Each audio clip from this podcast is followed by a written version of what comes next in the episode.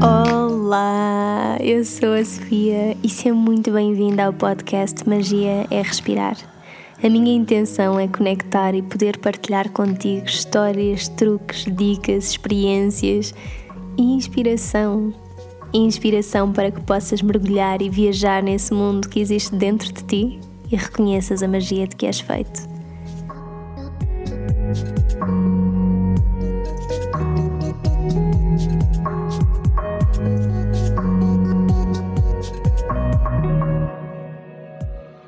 Olá! Sou só eu a achar que esta palavra, a palavra olá, é super formal e super fria.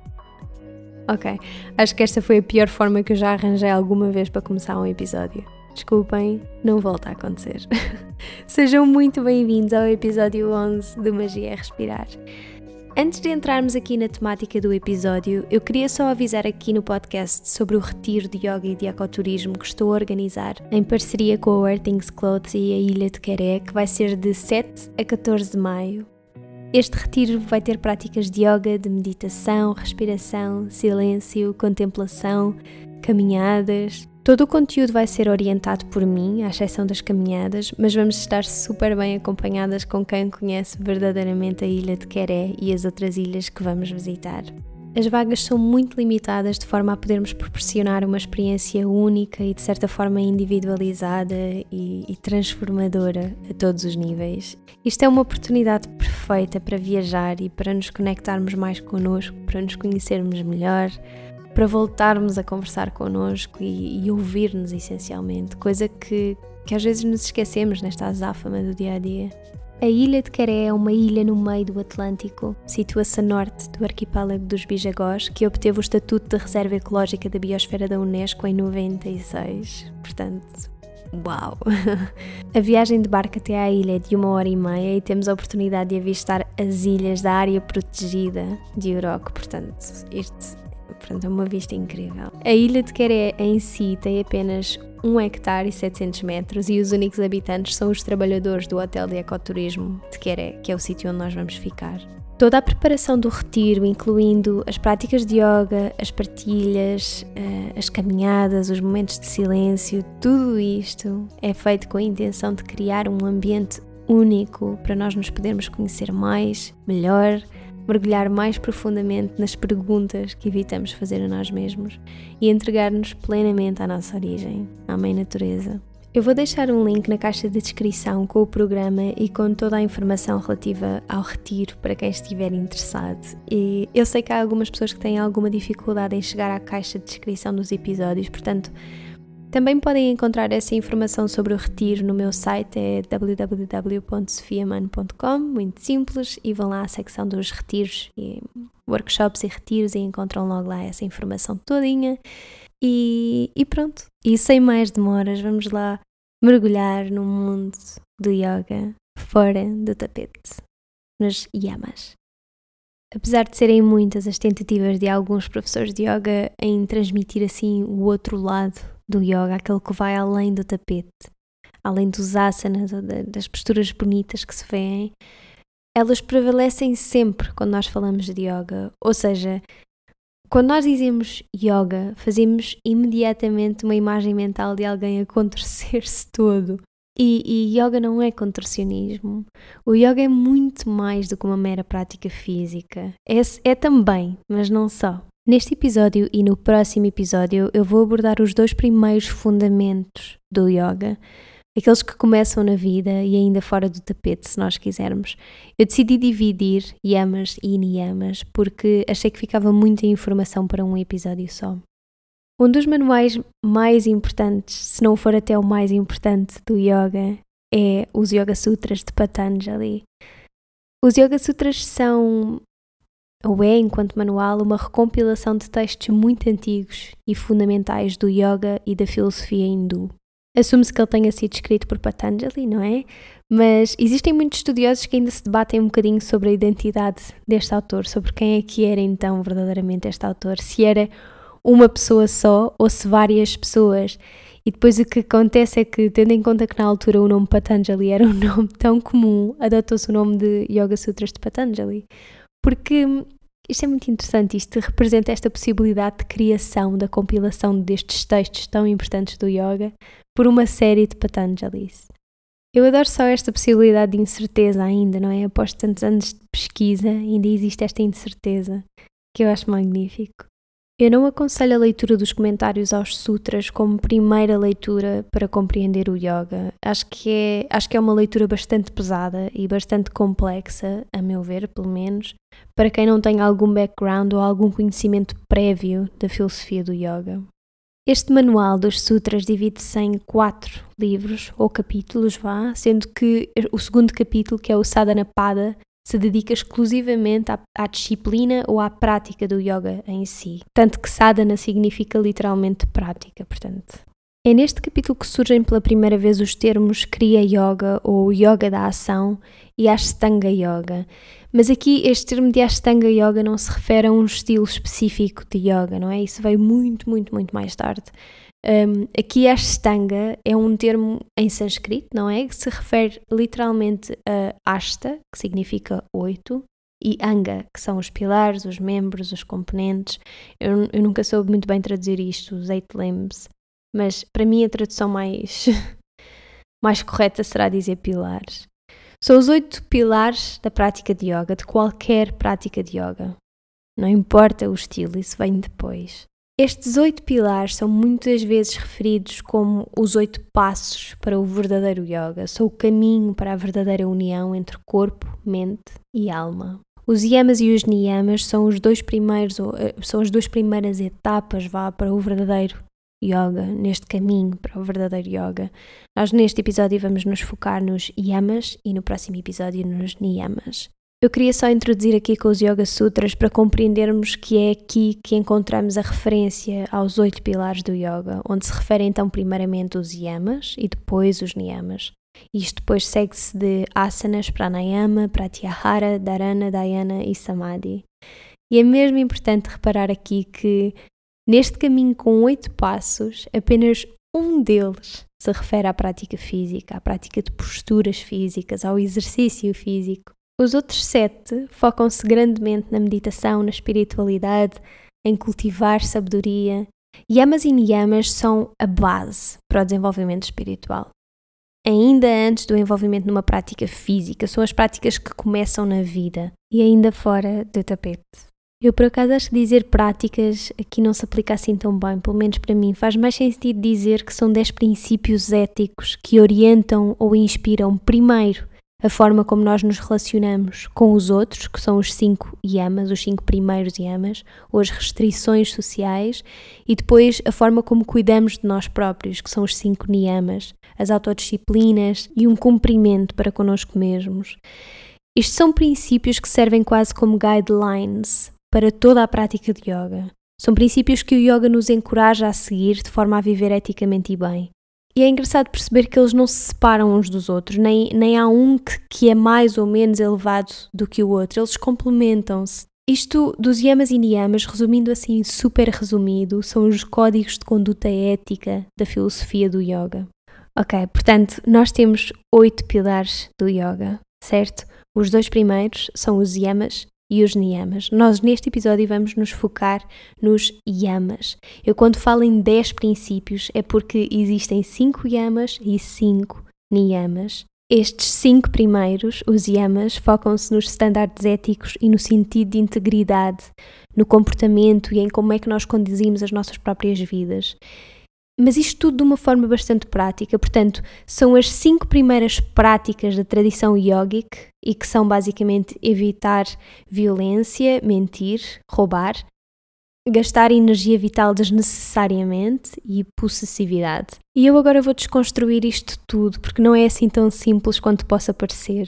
A base da pirâmide do yoga é a não violência ou ahimsa. Não violência não significa apenas e meramente a ausência de guerras, a ausência de violência. A não violência aqui significa respeito, significa compaixão, significa não magoar, com todas as possíveis compreensões do que é que é realmente magoar, do que é que é causar dor e danos tanto a nós próprios como nós outros, através das nossas ações, palavras e pensamentos. E isto, na tradição do yoga, aplica-se a todos os outros, todos os animais e todas as formas de vida. Isto pode ser altamente, isto não pode ser, isto é altamente complexo. Este conceito da não violência vai muito além de uma violência física. Uma forma de violência muito comum e demasiado presente no nosso dia a dia são os julgamentos. Quantas é que não são as vezes que nós damos por nós a fazer os mais pequenos julgamentos, seja sobre nós próprios ou sobre os outros? A, a nossa mente parece que adora divagar nestes dramas. A questão aqui é: será que nos podemos tornar mais capazes de liderar isso? Não é? De estar mais conscientes disso enquanto forma de violência e saber alterar estes padrões de comportamento e de pensamento que não nos servem para absolutamente nada. Nós, nós por vezes agarramos-nos a pensamentos que são altamente destrutivos e não fazemos o mínimo de esforço para perceber que também isso é uma forma de violência. E que partindo daqui nós conseguimos aprender, conseguimos e podemos reaprender a ser muito mais gentis para nós próprios. A ahimsa também é saber exatamente onde é que estão os nossos limites. É sabermos ler mensagens do nosso corpo, por exemplo, enquanto praticamos no nosso tapete. E por isso é que lá está, estas coisas relacionam-se todas umas com as outras. Quando as lesões não resultaram já de uma prática física de yoga inconsciente, que não levou a cabo esta prática de ahimsa, de saber quando parar, de forma a não causar danos ou dor num corpo físico. Agora, esta prática de não violência pode muitas vezes ser confundida com uma passividade extrema, onde nos limitamos a ser sacos de boxe, não é? E e temos que perceber também aqui os limites. Existe uma frase muito bonita do Gandhi que descreve este conceito da ahimsa de uma forma muito simples e que, e que esclarece aquilo que eu estou a dizer, que é, é qualquer coisa como a não violência não é para ser usada como escudo do cobarde, ela é a arma do corajoso. Isto aplica-se na vida, não é no campo de batalha.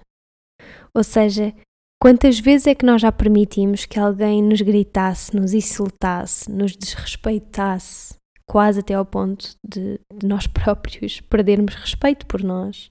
A ahimsa, neste caso, será impor os nossos limites de uma forma compreensiva e sempre respeitosa para ambas as partes. A ahimsa não é não reagir quando nós somos maltratados, é sabermos exatamente de que espaço é que parte a nossa resposta àquilo que está a acontecer. Se vem do coração, se não, se é um, se é um impulso para responder a alguma coisa que não nos agrada. Esta ideia de não causar dor ou sofrimento de qualquer espécie aos outros e a nós próprios, isto é altamente difícil, isto é altamente desafiante. O próximo yama é Satya. Satya em sânscrito significa verdade. Em última instância, assim, uma, uma tradução mais literal, Sat significa verdade, para lá de todo o conhecimento, e Ya significa fazê-lo. Portanto, enquanto Yama, podemos dizer que é esta possibilidade de viver de verdade, ou não mentir. Isto é uma prática que nos leva a repensar nas, naquelas mentirinhas piadosas, nos contactos por conveniência, nos dizeres, mas não sentir, Satya é expressar e estar em plena harmonia com a verdade. E isto, mais uma vez, vai muito além do aparentemente simples não mentir.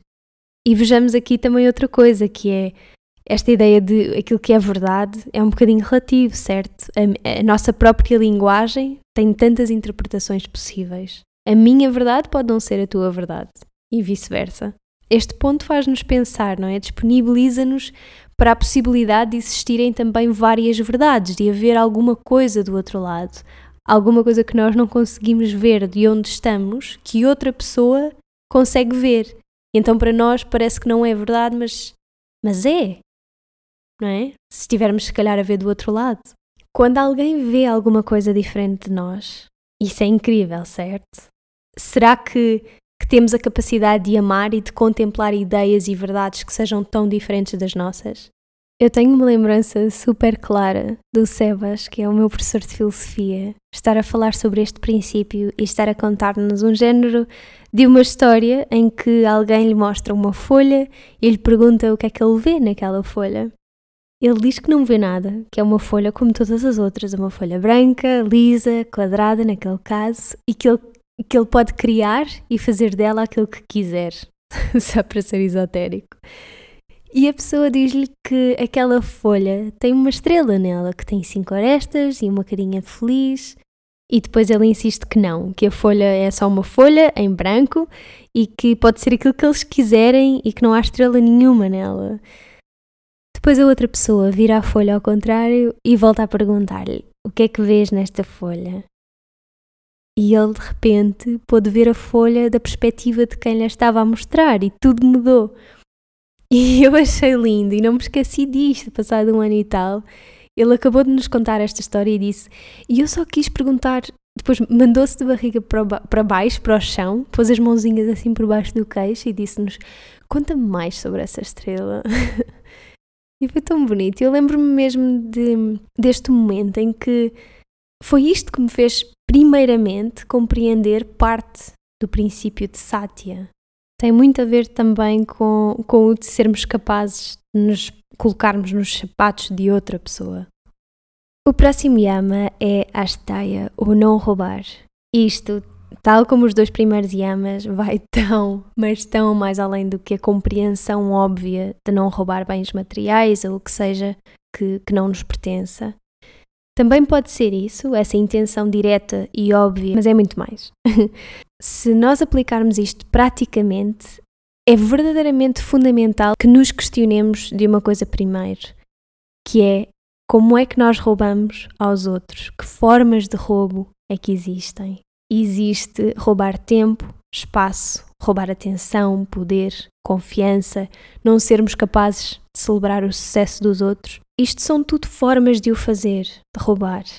Para mim, por exemplo, muito mais valioso do que qualquer outro bem material que eu tenha por aqui espalhado é o meu tempo, por exemplo. Isto é só um exemplo, mas isto para mim é verdadeiramente importante. Mas o meu tempo não é nem mais nem menos importante que o teu tempo para ti. E aqui entra a prática de chegarmos a horas, de valorizarmos o tempo uns dos outros. Mas esta ideia de não roubar também nos leva a questionar aqui sobre outra coisa, que é o que é que nos pertence verdadeiramente? Eu não vou responder a isto, era só mesmo para deixar aqui no ar, apesar de eu acho que agora vou ficar a pensar nisto.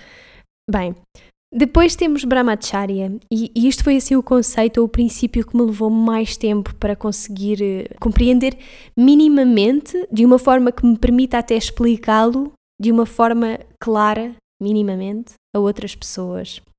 Brahmacharya significa literalmente achara, ou, ou, a conduta que nos encaminha para a realização de Brahman, do nosso próprio self, da nossa verdadeira identidade.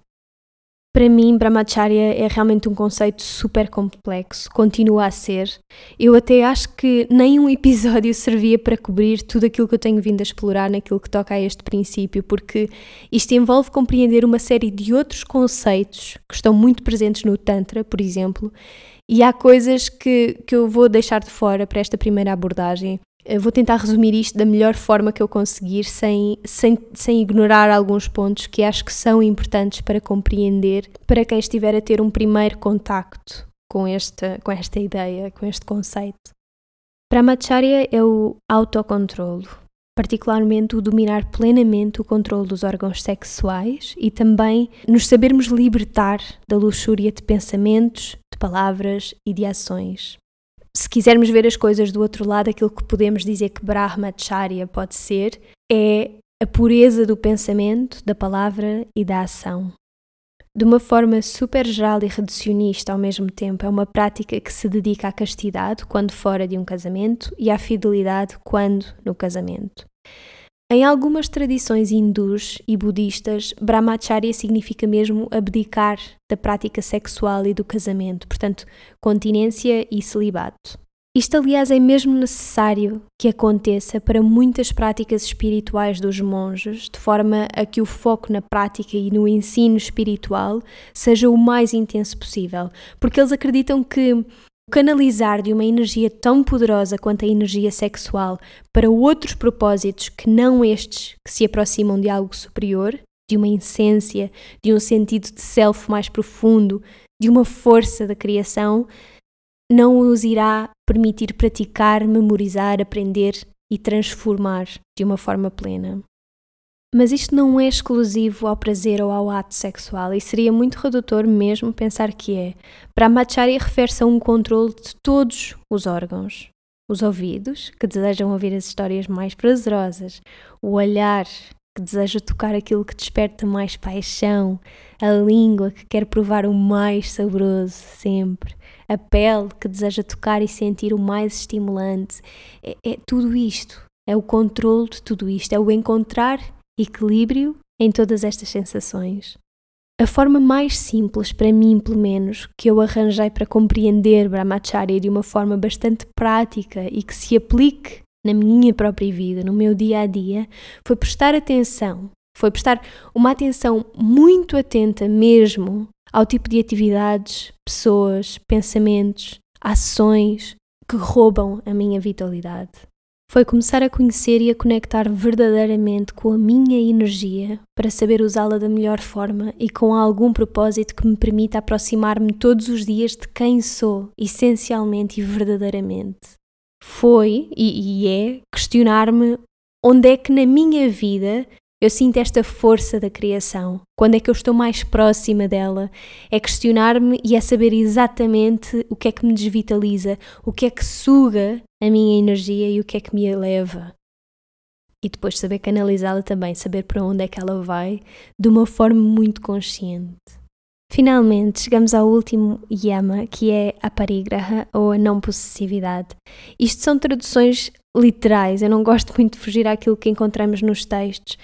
Isto é trabalhar o desapego e a não ganância, vá. É o não acumular coisas de que não precisamos é mostrar gratidão por aquilo que temos. Também não é deixar de comprar coisas, deixar de ter bens materiais completamente. Nós não precisamos de deixar de ter coisas, mas também não precisamos de nos apegar a elas. E é isso que a parigraha pega, é, é nessa ideia que a parigraha pega. É reconhecer a nossa atitude face àquilo que temos, mais do que andar a contar o que é que temos.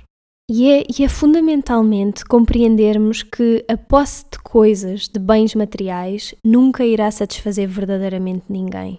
É trabalhar mais e mais profundamente o desapego. E isto refere-se a um desapego não só de bens materiais, lá está. São pessoas, são experiências, são pensamentos, são comportamentos, tudo isto. Uma das verdades nobres do budismo diz mesmo que a maior causa de sofrimento é o apego e isto deixa que pensar, não é? Porque é que eu tenho isto em casa enquanto, relativamente a bens materiais, não é? Isto é muito superficial, mas eu acho que é uma forma muito simples de perceber tudo aquilo que eu tenho em casa, de que é que eu realmente preciso e o que é que eu não preciso, o que é que está aqui só, só porque sim, só porque eu não consigo decidir se isto me serve ou não. Normalmente, se existe dúvida, é porque não. Eu deixo aqui uma questão que é: a que é que te agarras seja um pensamento, uma sensação, um bem material, uma pessoa, a que é que te agarras, que sabes perfeitamente e sentes perfeitamente que já não te serve. A minha sugestão, primeiramente, nem é que libertes tudo isso, é que pelo menos te tornes mais consciente do que é que mantens na tua vida e porquê. Depois libertar-te disso já é um, já é um trabalho teu mesmo. Como puderam ver minimamente, Todos os yamas têm níveis muito mais profundos e um significado muito menos óbvio do que aquilo que parece. Eu não podia simplesmente dizer e se resumir, aliás, aliás vou, vou mesmo aproveitar aqui para resumir, mas eu não o podia fazer, eu não podia simplesmente dizer que Ahimsa é não violência, Satya é não mentir, Asteya é não roubar, que Brahmacharya é continência ou que a Parigraha é não possessividade. Cada princípio é literalmente aquilo que a palavra traduz, mas é muito mais do que isso também. E existe uma complexidade em cada um destes princípios, em cada uma destas práticas. Existem conceitos, existem histórias, existe o experienciá-los por nós próprios, no nosso dia a dia, no tapete e fora dele. Eu no próximo episódio vou falar sobre os restantes cinco princípios iniciais desta prática de yoga, os niyamas, portanto fiquem atentos a isso. Entretanto, queria só dizer uma coisa porque eu acho que nunca falei nisto aqui no, no podcast. O Magia é Respirar é um podcast lunar. Ele sai a cada lua nova, quarto crescente, lua cheia e quarto minguante. Portanto, dia 14, quarto crescente, já vamos ter esse episódio no ar, o episódio dos Niyamas. Como sempre, eu sou uma chata com isto, mas isto ajuda mesmo. Comentem o podcast no SoundCloud, classifiquem-no no iTunes e partilhem com quem fizer sentido. São só vocês e o vosso feedback e a vossa partilha que têm permitido a expansão deste podcast e eu não vou cansar de vos agradecer por isso. Muito obrigada mesmo. Este mês que passou estivemos bem visíveis no iTunes, nos topos de todas as categorias e na secção de saúde. Chegámos aos News and Noteworthy e isso só significa que o podcast está a crescer e a chegar ainda a mais pessoas e que e que vocês me estão a permitir expandir esta mensagem e este projeto e não sei, não sei mesmo como vos agradecer. Muito obrigada pela confiança. E pronto, já chega de self-promo. Um, não, olha, por acaso não. Queria só dizer mais uma coisa, que é, tem uma meditação também no meu site, que não é propriamente meditação, são só tipo 10 minutinhos de concentração, onde prestamos alguma atenção ao primeiro princípio de que falámos neste episódio, a ahimsa ou a não violência. Podem ir até ao meu site, sofiamano.com, abrir a secção das meditações guiadas e é a segunda que aparece. Eu vou também deixar o link na descrição do episódio. Espero que tenham gostado, envio-vos muito, muito, muito amor, muita luz e vemo-nos no próximo episódio. Namastê!